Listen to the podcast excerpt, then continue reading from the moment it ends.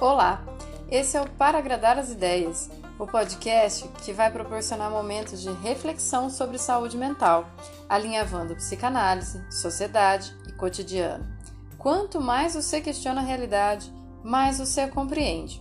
Ou não. Eu sou Lucilena Nogueira, psicanalista, trazendo conteúdos semanais para agradar as ideias.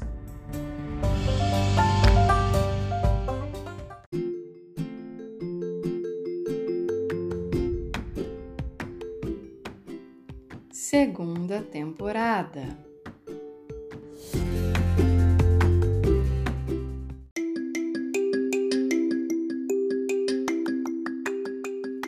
Episódio de hoje: Sentir na pele, com o convidado Vinícius Medeiros Boaventura.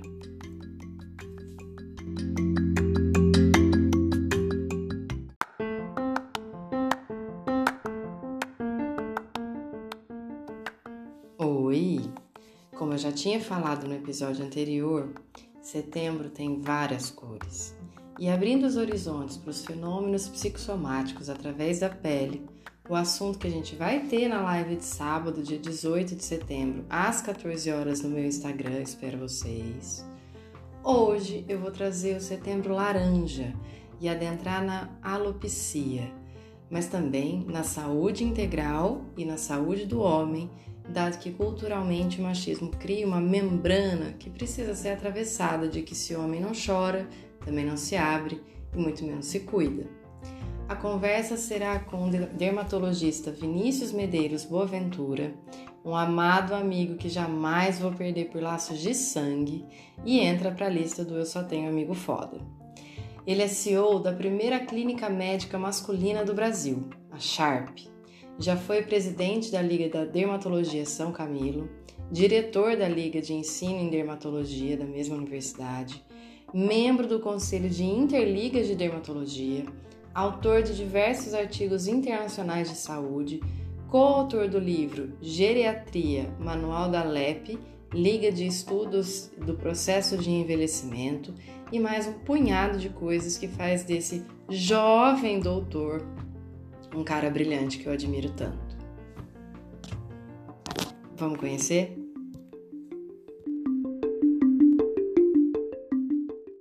E daí, como sempre, então, eu vou deixar o próprio convidado se apresentar, contar o percurso dele nessa história até chegar aqui.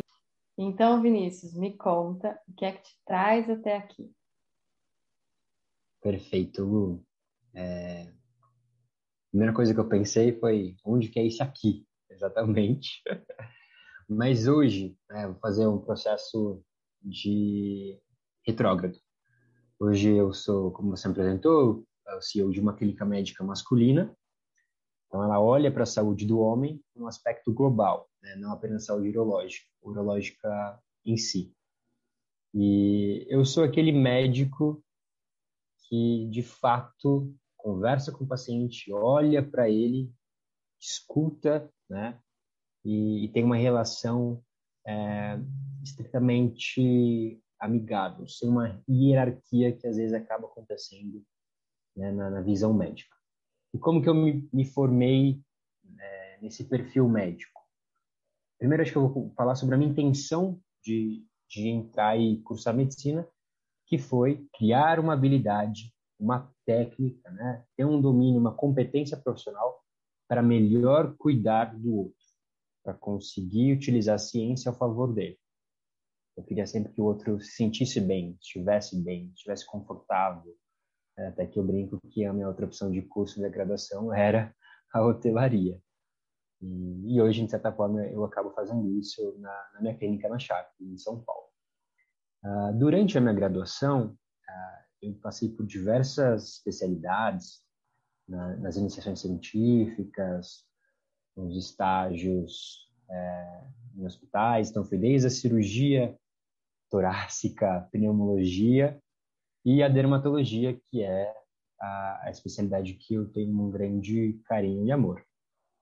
Uh, e na dermatologia, eu pude, desde 2014, praticamente, fazer parte, inicialmente ali como um estudante acadêmico, de um grupo de apoio aos pacientes com alopecia areata, que é uma condição dermatológica, né, que os fios do cabelo e algumas regiões de pelo do corpo caem. E eu sempre fui acompanhado pela criadora desse grupo, que é a doutora Enilde Borges, da Unifesp, e ela é criadora do ambulatório de cabelos, também na Escola de Medicina. Eu encontrei nela, é, depois de muitas frustrações com figuras médicas e professores, uma médica que de fato escuta, olha para o paciente e acolhe. Né?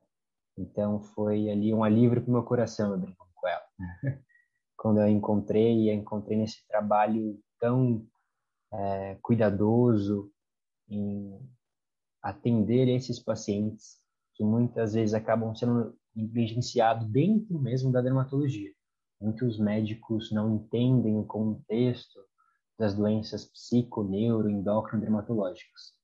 E ela faz isso muito bem, obrigado.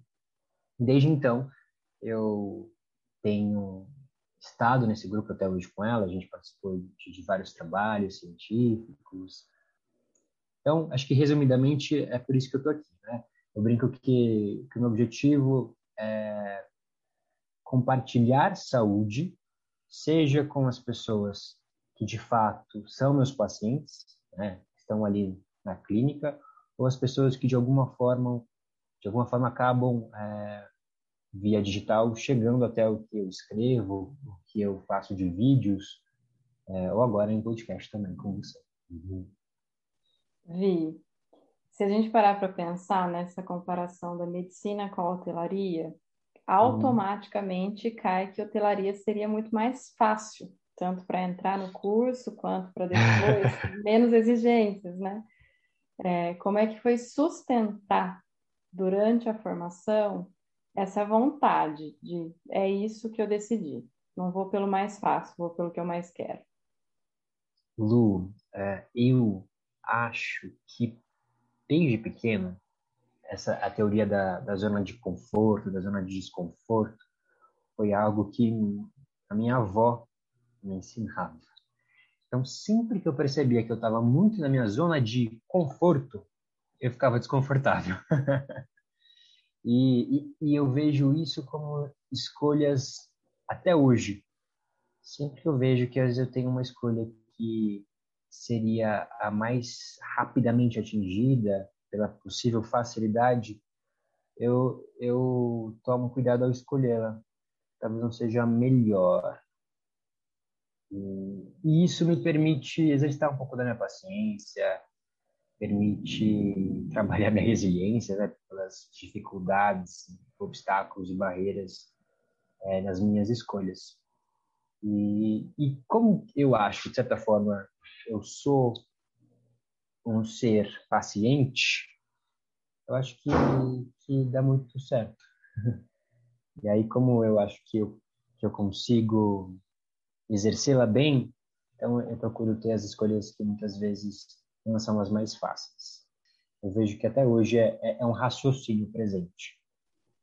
E como é que ao longo desse percurso vai se definindo, é, vai se voltando para a saúde do homem? Perfeito. a ponto de chegar, né, o prime a primeira clínica, né, eu acho que faz Sim. uma, tem uma distinção aí de, de todo o resto. De novo, não é o mais fácil, né, um pioneiro. exato, exato, é verdade, é. Com certeza, nós estamos quebrando várias barreiras ainda nesse sentido da saúde masculina. Então, um, um adendo, né, quando eu me formei na, no ensino médio, ensino fundamental, eu fui fazer um ano de cursinho e neste ano de cursinho, eu comecei a escrever no Twitter, né, o Twitter, seria a pronúncia correta em inglês, e o, em, em blogs sobre saúde. E aí um, um convite foi feito para escrever sobre cuidados masculinos. Isso foi lá em 2010, mais ou menos. Então, eu também sou editor né, de, de um site chamado homemmoderno.com, em que desde 2010 eu escrevo pautas e, né, eu edito, eu cuido da, os autores, blogueiros, jornalistas que escrevem sobre saúde direcionado para o público masculino. Foi no site, foi escrevendo matérias e conversando com os leitores. Né? Então, imagina, 2009, 2010, blogs, os blogs estavam começando. Né? Era, era, de fato, ali os embriões do, do, do blog, que era na origem, né? e até a palavra blogueiro, de certa forma. É, então, na, naquele ambiente, foi quando eu comecei a receber inúmeros e-mails, comentários de jovens, crianças, pais e senhores de idade, fazendo novas perguntas sobre as matérias ou solicitando pautas e muitas vezes descrevendo dores sobre diversos aspectos, seja do aspecto né, de algo relacionado à, queda capilar, à calvície, ou mesmo a uma possível disfunção erétil, ou até sobre não se, se achar bonito. Como, então, os, os leitores tinham dúvida de como encontrar os produtos para homem, né? seja na, em diversas cidades. Ou era, de fato, uma olheira, né, que a gente chama de hipercromia periorbicular, ou uma queda de cabelo, ou para melhorar a barba, ou para melhorar o rosto com acne, com espinha. E aí, eu, enquanto estava estudando para o vestibular de medicina, né, como eu já gostava dessa área dessa área, eu ia estudando e procurando outros especialistas para conseguir respondê-los e fazer eles se sentirem melhores. E aí a, a Sharp, para mim, foi um projeto iniciado naquela época, né? Porque quando eu queria me formar, eu queria ter um espaço para atender esses homens. Então, o que, que acontecia? Muitas vezes eu indicava profissionais, médicos por todo o Brasil, eu conversava com eles, eu, eu, tinha um, a minha carteira de médico e, mas eu sempre é, sentia que, que não tinha um espaço para o homem na saúde, não tinha um lugar feito para ele, com todas as crenças limitantes, os paradigmas culturais, históricos e sociais que nós somos é, né, bombardeados desde a infância.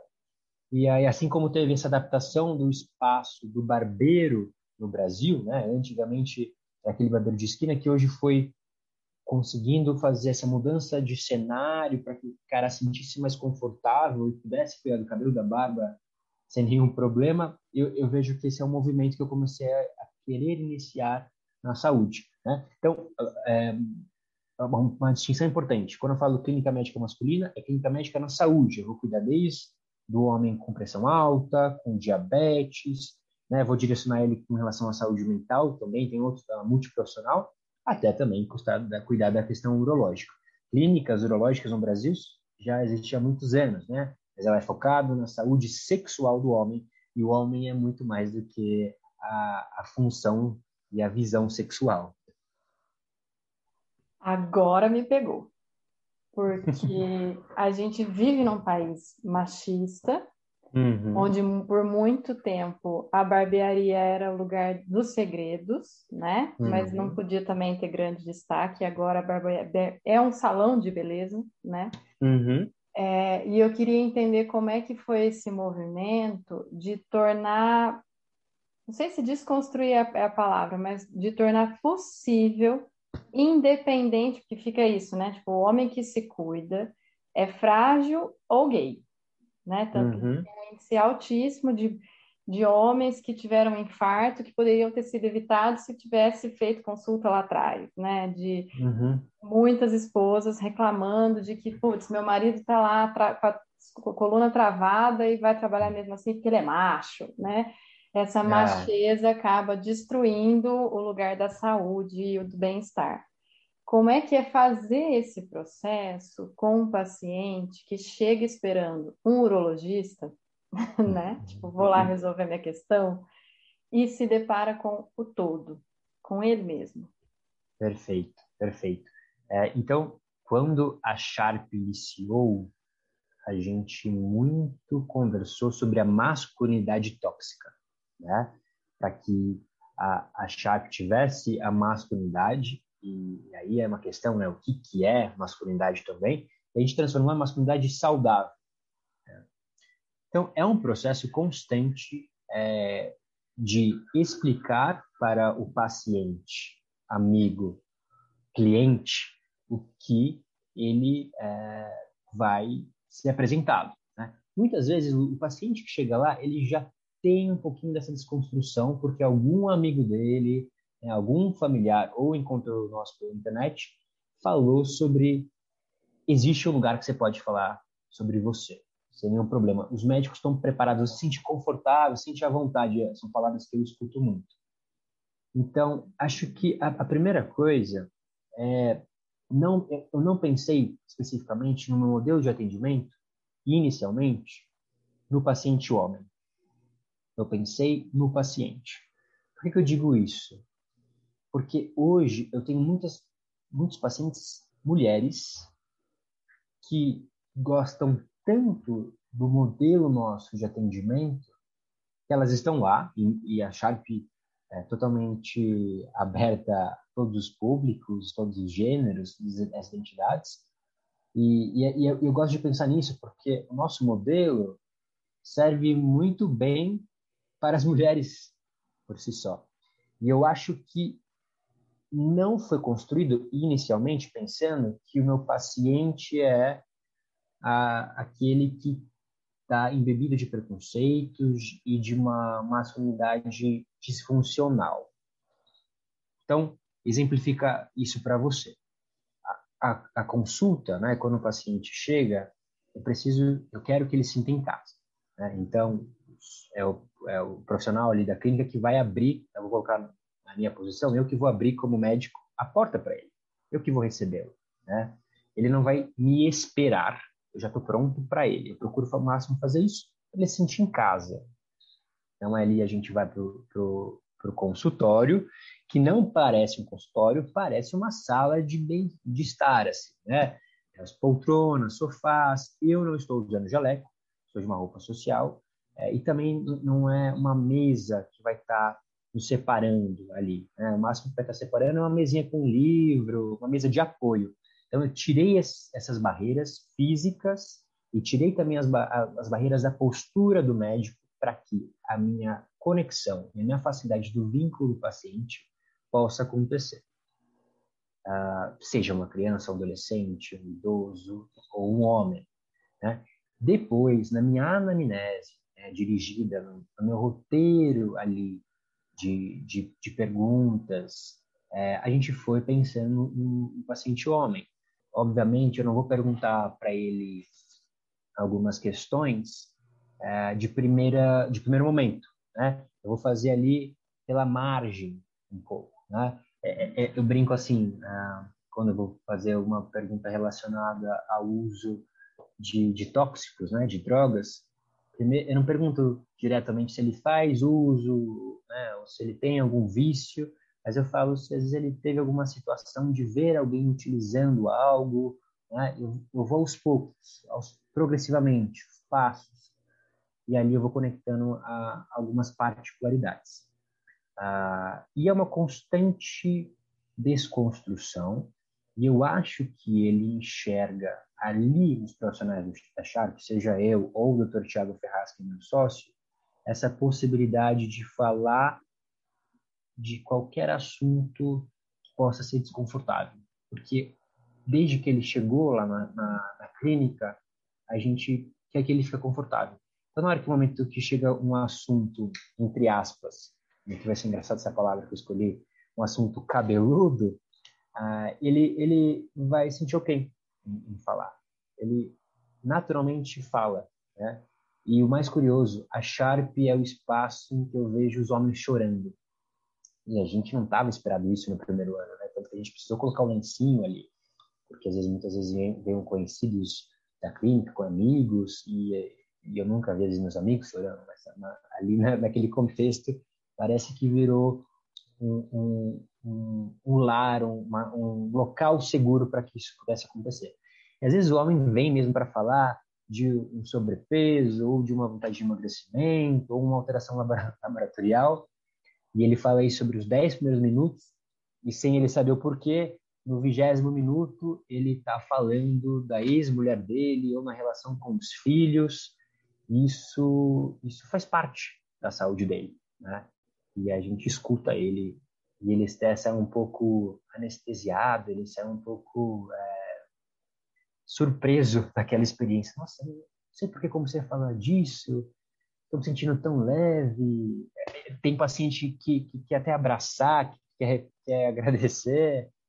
Uh, então, é dessa maneira, né? Eu pensei em como deixar as pessoas mais confortáveis, porque ir numa consulta, ir num atendimento com um profissional, em geral, você está numa situação que você precisa de ajuda. Então, você está numa situação de mais vulnerabilidade, e eu acho que a pessoa se sentir desconfortável, a pessoa se sentir é, inferior, né? às vezes uma relação de hierarquia, não seja tão positivo quando a ideia é negociar, construir, estabelecer estratégias em saúde.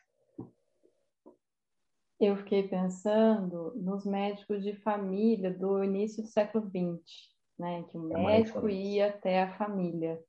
E daí tinha repertório, né? Hum. Conhecia a esposa, a casa, onde fica o quadro, o charuto largado ali e tudo mais. Exato, exato. A gente tem consulta domiciliar na chave também e faz toda a diferença.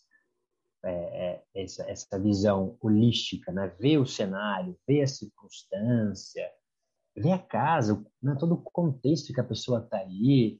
Eu dou uma olhada também, às vezes, na cozinha. Eu, como médico, né? É, também olho o banheiro. Perguntei qual remédio você usa para dor, quando comenta alguma coisa. Qual é aquele remédio que você falou que você usou naquele dia? Você consegue checar ali de perto. Isso permite um vínculo maior, uma proximidade. Tem as desvantagens, né?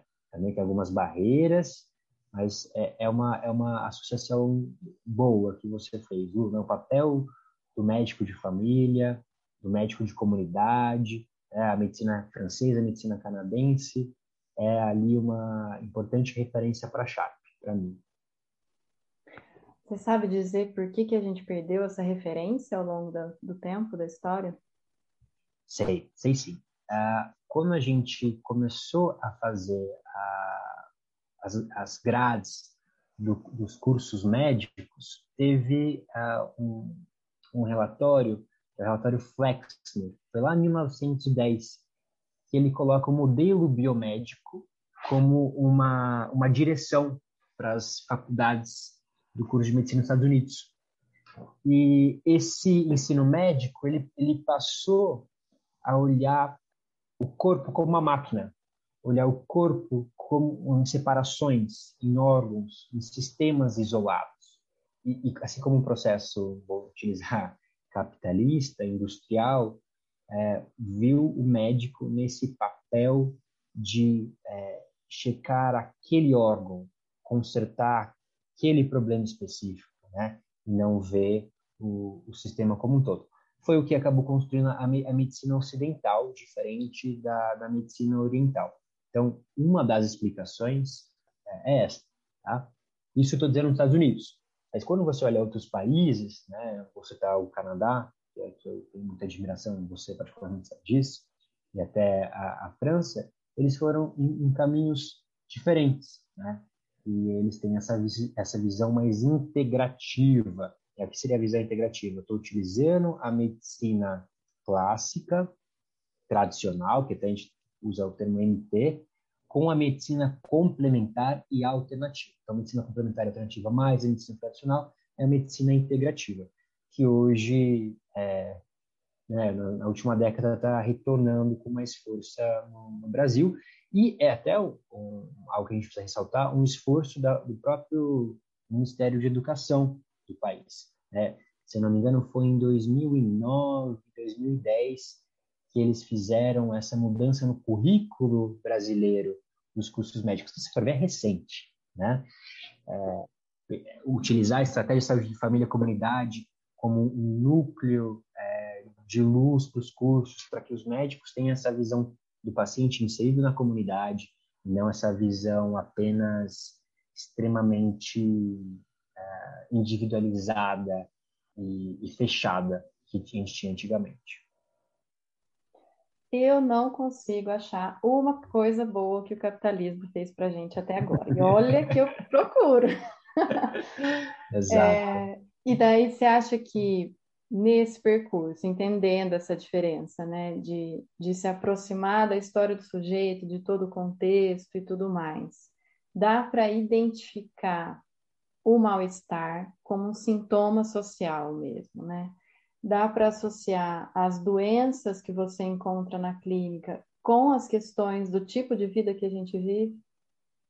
Com certeza. Não tem como desassociar, na verdade. Né?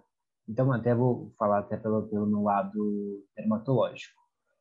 Sempre que a gente vai escutar o, o paciente, pensando nas doenças psicocutâneas, depois até faço esse, essa definição, desse tristamento para você, eu preciso lembrar que o sistema nervoso e a pele, lá quando a gente está no embriãozinho, virando o feto, tem a mesma origem embriológica, mesmo, o mesmo lugar. Então está muito conectado as comunicações, o sistema de, de comunicação interna nossa.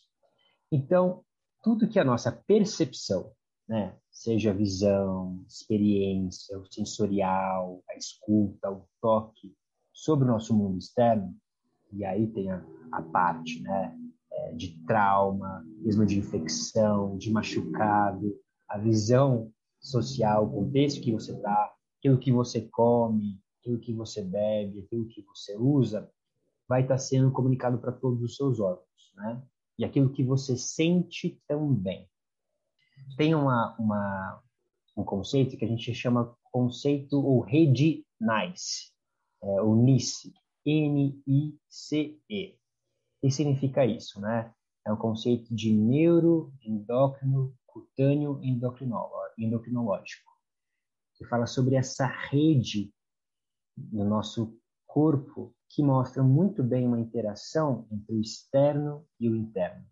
O que acontece comigo, algum desajuste, não é uma causa molecular especificamente, porque a, a ciência é isso, ela quer explicar sempre no mais é, específico, né? Ela passa da matéria para o molecular.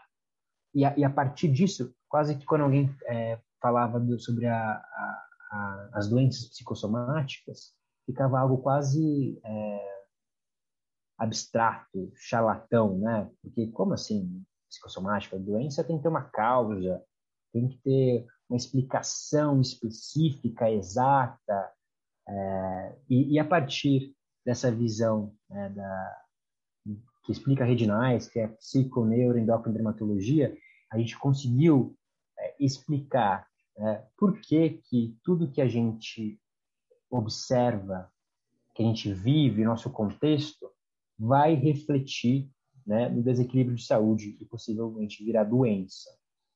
Tem, tem um, um, um estudo que eu gosto sempre de citar, que é, é um, um professor que ele teve voluntários, nove voluntários de um hospital, e ele colocou tuberculina, né, que é uma, um agente que vai fazer uma reação na pele. Então, ele pegou nove pacientes, colocou lá a, a tuberculina, até vou, para não deixar de, de, ter algum detalhe importante, e ele colocou isso no, no braço do, dos participantes. E um número de participantes, ele não colocou a tuberculina que daria a, a, a reação, ele só colocou uma solução salina. Aí no sexto mês, né, eles trocaram as posições é, dos braços e sem que os, os funcionários soubessem o que está sendo aplicado. A gente chama de estudo duplo cego. Só que nesse dia, onde foi injetada a solução salina, não houve reação. Né? E onde foi aplicada a tuberculina, a reação surpreendentemente não ocorreu ou foi fraca que, que eu estou querendo dizer isso? Que os pacientes que inicialmente tinham recebido a tuberculina, ou seja, aquilo que dá a reação, estavam esperando aquilo, né? E tinha reação. Agora, aqueles pacientes que há seis meses aplicavam ali só a solução salina, depois eu coloquei a solução é, que de fato causaria reação, eles não tiveram reação ou foi uma reação muito fraca. Então, o que ele quis mostrar? Que a função imunitária se modificou apenas pela expectativa de que nada viria naquele braço. Então, isso é um exemplo, um exemplo simples, né, vou dizer aqui, bem, bem básico para a gente entender essa relação. E quando alguns pacientes querem entender um pouquinho da, da psicodermatologia, essa relação, se existe mesmo, de, de cair cabelo pelo emocional, pelo estresse, é, ou do vitiligo, né, que são essas, essas máculas, essas manchas lançadas na pele, eu sempre pergunto para ele, quando você está com vergonha, você não, você não vê a pessoa com o rosto todo vermelho? Quando você está com medo, você não sente um frio na barriga? Quando você está com raiva, sua pele não fica vermelha? Quando você está com levou um susto, você não empalidece, não fica com, com o rosto branco. Então, quando você está com medo, você fica, você fica gelado, com frio. Olha como seu corpo se relaciona, né? Olha como as suas emoções, aquilo que o externo provocou, também vai estar tá gerenciando isso de, de diversas formas. A diferença é que o órgão pele, que é o maior órgão, ele é visível, né? Ele está externo. Então, muitas vezes você tem a possibilidade de ver, de visualizar que alguma coisa está acontecendo. Mas imagina se você conseguisse ver a todo instante a nível molecular, a nível sérico, de exames, todas as cascatas de reações que acontecem com as diferentes emoções, sentimentos, emoções ou infecções, né? qualquer contato com aquilo que você não está esperando. Resumindo tudo isso daí a gente tem o ditado popular que é estou à flor da pele. Estou à flor da pele, exatamente, uhum. exatamente. E eu acho as emoções, que... as emoções transparecem na pele e a gente sabe muito bem isso desde pequenininho. E daí pensando nisso, é...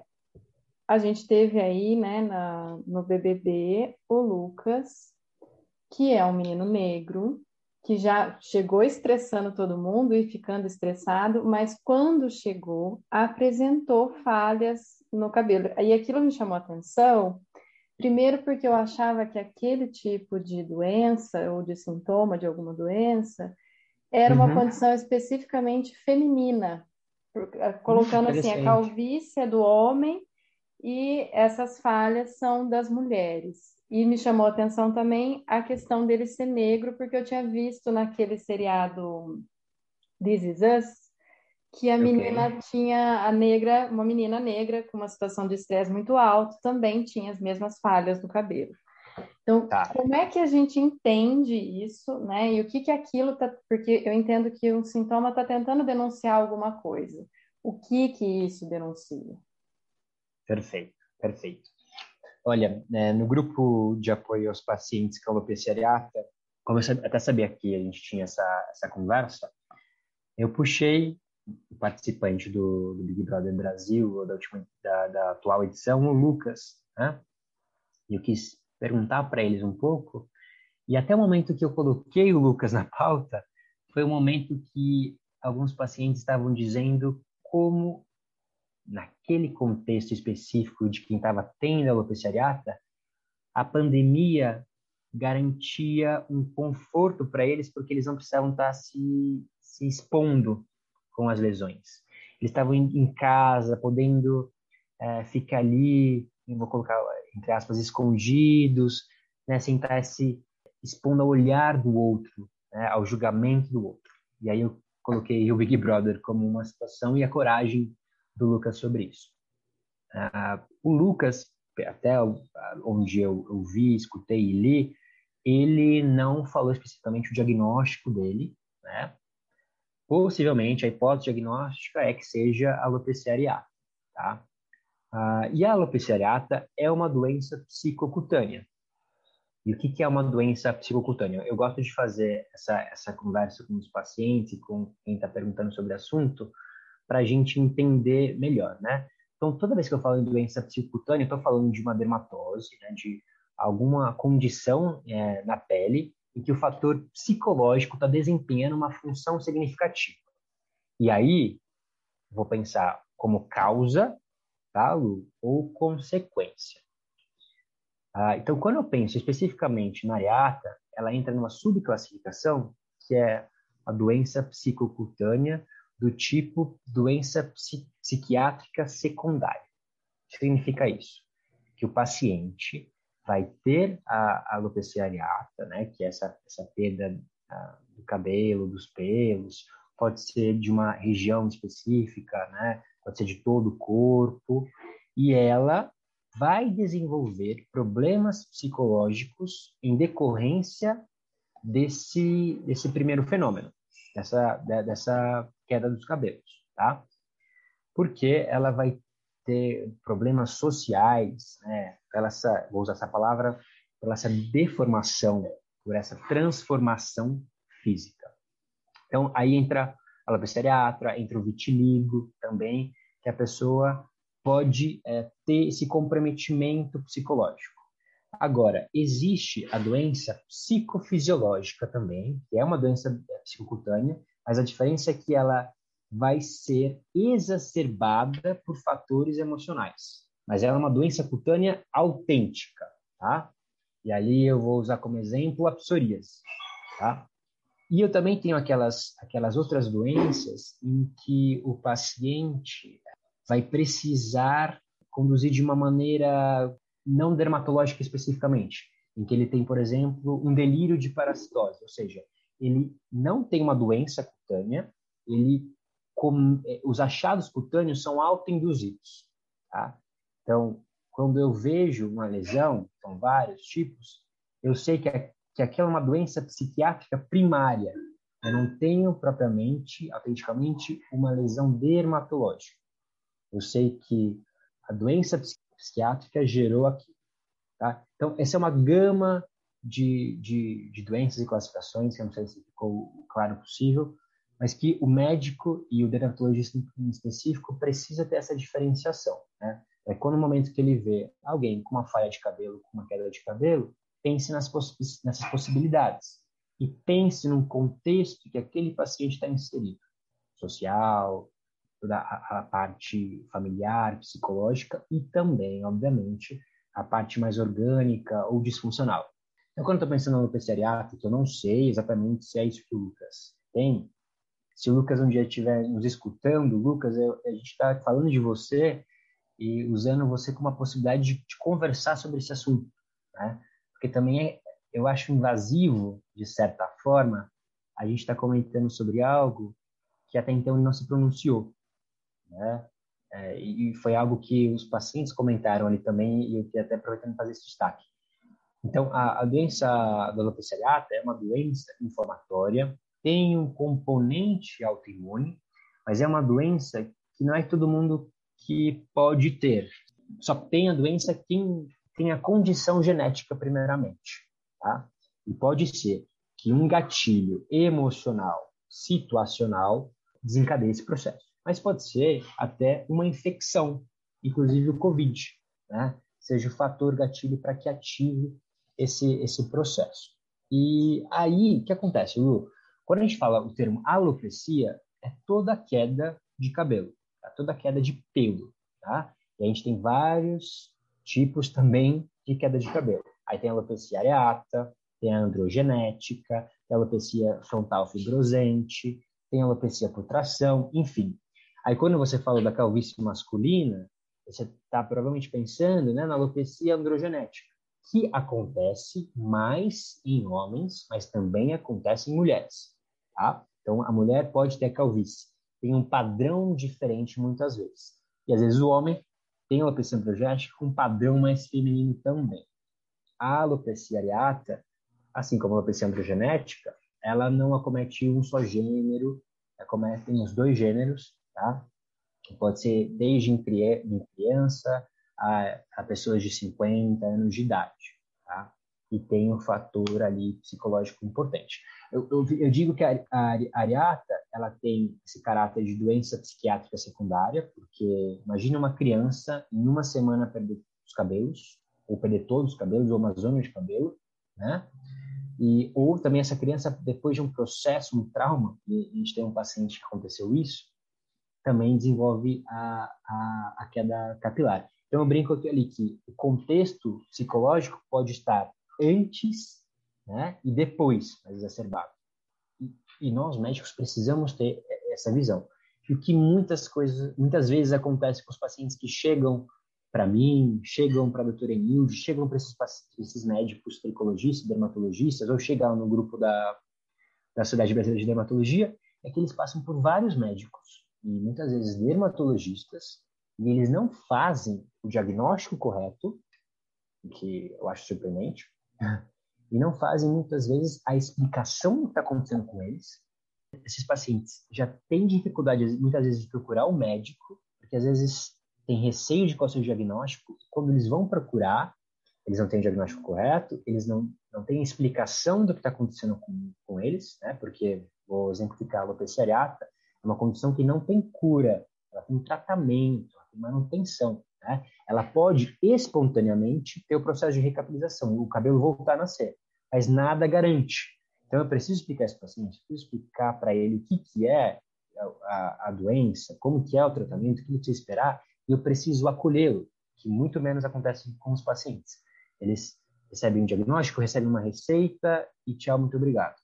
E, e acontece que esses pacientes acabam, com certeza, desenvolvendo depressão, desenvolvendo isolamento da sociedade, porque eles não sabem o que têm e não sabem lidar com o que têm, e parece que eles estão vivendo algo que é, não existe com ninguém no resto do mundo. Por isso, por isso que é interessante quando tem uma figura pública, e aí entra o Lucas, que tem esse processo e a pessoa até se identifica, né, consegue compartilhar aquilo com outra pessoa e, e, e compartilhar a experiência, a dor também. E é a função, inclusive, do grupo de apoio. E Vi, eu fiquei pensando aqui, como é que a pessoa é, reconhece e até o que, que é vou, vou abrir o jogo aqui. Eu acho uhum. que eu não vou ficar careca nunca na vida, mas por onde eu passo, meus filhos estão ali me denunciando, nunca vou poder cometer um crime. E eu escuto, comigo não aconteceu depois da gravidez, mas eu escuto muita mãe falando de tipo, agora nem os meus cabelos são os mesmos. Isso. Toda vez que essa doença aparecer, eu tenho que ter uma falha grande ou essa queda de cabelo contínuo já conta que tem alguma coisa fora do lugar? Queda de cabelo todo mundo tem, né? Primeira coisa, de 50 a 100 fios por dia a gente perde de cabelo, tá? Então, quando você percebe que houve uma mudança é, no seu padrão de queda de cabelo, é quando você vai procurar o seu médico e melhor se ele for um dermatologista ou um clínico geral para direcionar para o dermatologista, ou um médico de família para direcionar para o dermatologista, para ver a possibilidade é, dessa causa, tá? A, a, gestação, a gente espera uma queda de cabelo, ela vai se normalizar é, depois do terceiro, quarto mês de porpério, ali de, depois que o bebê nasce, né, o porpério que isso quer dizer, mas o padrão visual é, muitas vezes não permite eu diagnosticar, tá? A, o tipo da lesão. E é por isso que ali eu pego o Lucas do Big Brother Brasil e não, e não digo qual é o diagnóstico dele. Provavelmente, o pós-diagnóstico maior seja alopecia areata. Mas quando eu vejo zonas de queda de cabelo, me faz pensar mais na areata. Quando eu tenho um, um processo de miniaturização do fio, né, quando o cabelo fica mais fino, quando você vê com mais facilidade o couro cabeludo, possivelmente é alopecia androgenética quando eu vejo o paciente que o couro cabeludo começa a ficar cada vez mais distante, eu tenho uma ampliação da, da fronte, da testa, e até diminuição da sobrancelha, você vê isso em algumas mulheres, é alopecia frontal fibrosante. Quando eu vejo os pacientes negros, né, que utilizam muito aplique, usam acessórios de cabelo e fazem tração, ou as mulheres que ficam com um rabo de cavalo, que tem aquela queda de cabelo na, na, na lateral, na entrada, Estou pensando na alopecia por tração, processo físico. Tá? Então, essas são umas diferenças. Mas quem vai conseguir diagnosticar com, com definição e a partir de, de uma dermatoscopia, de exames laboratoriais, é o médico. Então, surgiu uma queda de cabelo diferente da que você habitualmente tem, é interessante é, procurar um médico. Daí me vem duas questões. A uhum. primeira é pensando assim no, no impacto que isso é quando acontece com uma criança e um adolescente, principalmente um adolescente que a, a, a, crise de identidade sempre passa também pela crise de imagem. E a segunda é o quanto é acessível esse cuidado, né? Onde as pessoas que não têm, por exemplo, condição de estar numa clínica particular e que também não têm grandes acessos, o que elas procuram, né? Porque o cabelo vira a moldura do rosto no salão do cabeleireiro. Mas uhum. de resto, ele é chamado de raiz morta e pouco importa. Então, quanto é que se gasta com isso, olhando como uma coisa necessária, parte da saúde, parte da, do próprio ego, da vaidade, do bem-estar. até onde as pessoas estão dispostas a, a olhar com carinho para isso. Exato, Lu. Então, ali eu até consigo colocar a minha experiência como médico, né? Uh, o grupo de apoio é um grupo de acesso livre, tá?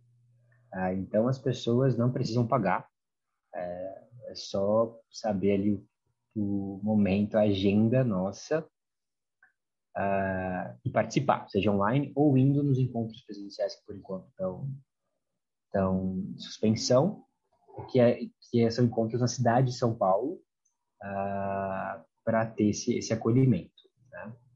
Uh, e, e, obviamente, esses médicos que fazem atendimento particular, que têm essa visão mais integral, vão direcionar esses pacientes quando eles, obviamente, mostrarem-se já prontos para isso, aos grupos de apoio e que são vinculados à SBD, né, que é a Cidade Brasileira de Dermatologia.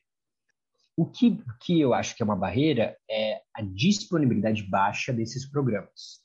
Né? A SBD, em 2016, ela colocou, então, até para quem quiser saber tiver escutando um podcast, quiser achar o grupo de apoio, pode entrar no, site da Cidade Brasileira, procurar ali dos grupos de apoio, chama GRAP, tá? É a sigla específica, que vai ter listado nos estados se eles estão ativos, onde eles estão, quem são os responsáveis. Mas, infelizmente, infelizmente eles são poucos. Então, por exemplo, o grupo em que eu participo da doutora Enilde Borges, ele é o grupo criado inicialmente pelo Pesseriata. Existe o, o grupo da doutora Aline Donati, que é um grupo para pacientes com alopecia frontal fibrosante, que tem uma frequência trimestral, a areata é mensal. Então, muitas vezes, os pacientes a frontal fibrosentes, infelizmente, por pouco espaço né, e, e, e, oportunidade para serem acolhidos, acabam indo no, no grupo da outro grupo. Eu tenho pacientes da alopecia androgenética que vão também para esse grupo da areata. Então, acabou ficando ali um, um grupo da queda de cabelo, quase os pacientes foram mostrando as particularidades de, do processo da queda de cabelo, que a queda genética acaba sendo algo mais progressivo, mais lento. Areata pode ser que de um dia para o outro você nasça sem um tufo de cabelo. Eles conseguem compartilhar as dores, ou como que eles resolvem essas dores, diminuem essas dores. Mas eu acho que a gente tem espaço para isso. Né? Eu acho que, e aí eu espero que o médico que você esteja tratando saiba disso, primeira coisa, né? Se ele tiver minimamente conectado, ele sabe direcionar para você um grupo de apoio online. Tá? Ele consegue te direcionar a grupos de autoapoio também, que eu acho interessante. Então, são grupos no Facebook, o pessoal até já tem grupo no WhatsApp, e eles vão se autoajudando, né? Porque às vezes alguém teve uma, uma primeira queda e hoje está com o cabelo é, repleto, tá ali ajudando a, a menina de 15 anos que teve uma queda semana passada e está pensando em suicídio. É eles que às vezes fazem o primeiro acolhimento, eles que direcionam os médicos que são mais atentos a isso, eles que direcionam ao, ao, ao grupo do AGAP, que é esse grupo que, que eu faço parte. Ah, então existe, existe disponibilidade de acesso. Não é tanto quanto eu queria, né? Tanto que é um projeto meu a médio prazo é fortalecer esses grupos. Eu sinto que faltam grupos, por exemplo, no Brasil, de adolescentes e acne. Né? Eu vejo que o quantos fóruns na internet são, são repletos de, uma, de, de informação de qualidade ou de um profissional ali acompanhando. E profissional é desde o médico, desde também do psicólogo presente. Né? Então, é, é, um desejo meu, talvez, lá na frente, criar um grupo é, de vitiligo também, né? para que ele não seja também é, independente de órgãos ou sociedades médicas, mas que ele se, se sustente por si só, o que acontece em outros países, que o Brasil acho que vai começar a precisa começar a aprender também, né? Não depender da, de uma gestão política específica ou de uma gestão de uma sociedade médica específica para que aquele projeto aconteça. Né? Eles se estruturarem e ter os profissionais de saúde vinculados para que aquilo aconteça independentemente do capitalismo. Ótimo. Vou deixar aberto para a gente finalizar. Você acha que faltou apontar para que as pessoas aprendam a lidar com isso, no sentido de, de desse estigma social, do medo, é, desse não olhar para si, né, e tocando a vida, na urgência da vida e não de si. se eu fosse resumir para você, o cabelo né, e a perder o cabelo revela uma possibilidade de não controle sobre algo. É, o paciente ele não consegue ali dominar aquilo, é independentemente da vontade dele. E, e aí a gente pode aplicar inúmeros exemplos, né, inúmeras circunstâncias em que aquilo que a gente não tem controle, a gente perde os cabelos, né? A gente é, fica angustiado, a gente fica com medo, a gente fica com receio, porque eu não tenho uma certeza se, se meu cabelo vai nascer de novo, se eu vou conseguir retornar aquilo. E acho que nesse contexto, ah, o primeiro pensamento é o diagnóstico, é a possibilidade daquilo estar acontecendo.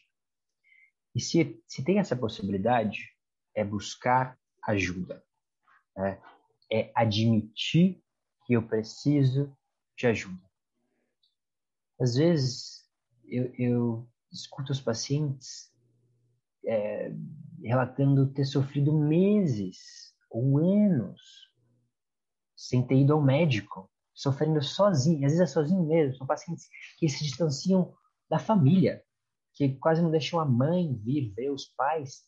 Porque às vezes quando vê, acaba às vezes acaba distanciando porque acha que é uma doença contagiosa, por exemplo, e às vezes não entende. Né? Então eu acho que é isso. Né? Existe ali um, algo que eu não tenho controle, que eu não sei o que está acontecendo comigo, e aí podemos entrar com a analogia da areátrica, a perda de cabelos, beleza.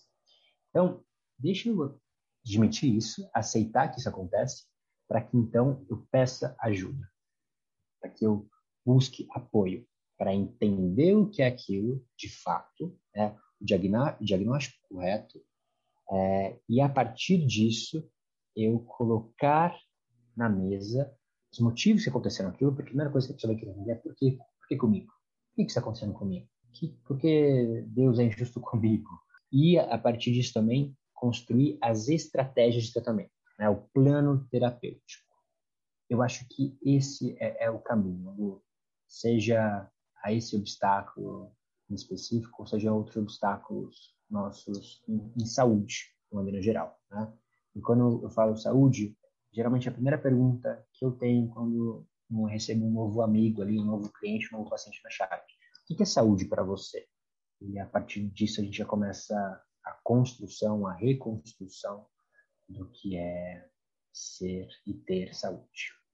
É, então, vou te agradecer, principalmente por uma trajetória que encara isso, e eu, eu gosto muito do vídeo da Rita em que ela fala que medicina não é saúde, né? Porque quando a gente coloca faz esse olhar do médico, né? O médico da família de antigamente consegue ser mais integrativo e o médico de hoje que não te dá testado, que se acha superior, é, eu acho que a gente tem que agradecer qualquer área de especialidade que tenha esse lugar de escuta do paciente, além do órgão, do corpo, dessa especificidade. É, mas acho que é isso, né? Antes da gente ficar careca de saber a gente precisa dar uma olhadinha para a gente, né? Que assim, a gente está tão preocupado com lá fora, com o que tem que fazer, com o que tem que dar conta, que o corpo sempre sente. E permitir se olhar, né? Permitir perceber o que, que o seu corpo, a sua mente e o seu inconsciente tá, tá falando, né? Eu acho muito bonito porque a psicodermatologia, Freud ajuda muito. Quando a gente vai ler os livros de psicodermatologia e essas teorias, Freud é muito citado, né? E, e é olhar também a parte inconsciente do paciente. E eu acho que isso é, é uma arte. E arte não se faz a toque de caixa. Exato. Bom. Nas suas frases ali. Vou deixar todo mundo por aqui. É, todas as dicas do Vi vão estar no post, no feed do Instagram, então siga o arroba para agradar as ideias. É, e deixo o convite para todo mundo continuar ouvindo tantos episódios bônus, que a gente traz convidados assim mais do que especiais, quanto os episódios de toda terça, que é ali escuta, balança a vida e vai. Até a próxima, gente. Pois é, acabou aqui no podcast essa conversa maravilhosa sobre pele, sobre pessoas, sobre amor à vida, a saúde integral. Mas esse é um assunto que terminou só nesse episódio, mas que continua na live de sábado, dia 18 de setembro, às 14 horas, no Insta arroba para agradar as ideias. Lá, depois de ter um especialista em dermatologia, a gente vai poder conversar com a psicanalista Tatiane Assad, que vai trazer o papel da psicanálise no resultado de uma pesquisa de anos em aliança medicina e psicologia para trabalhar assuntos da pele como litoral. Espero vocês. Até sábado.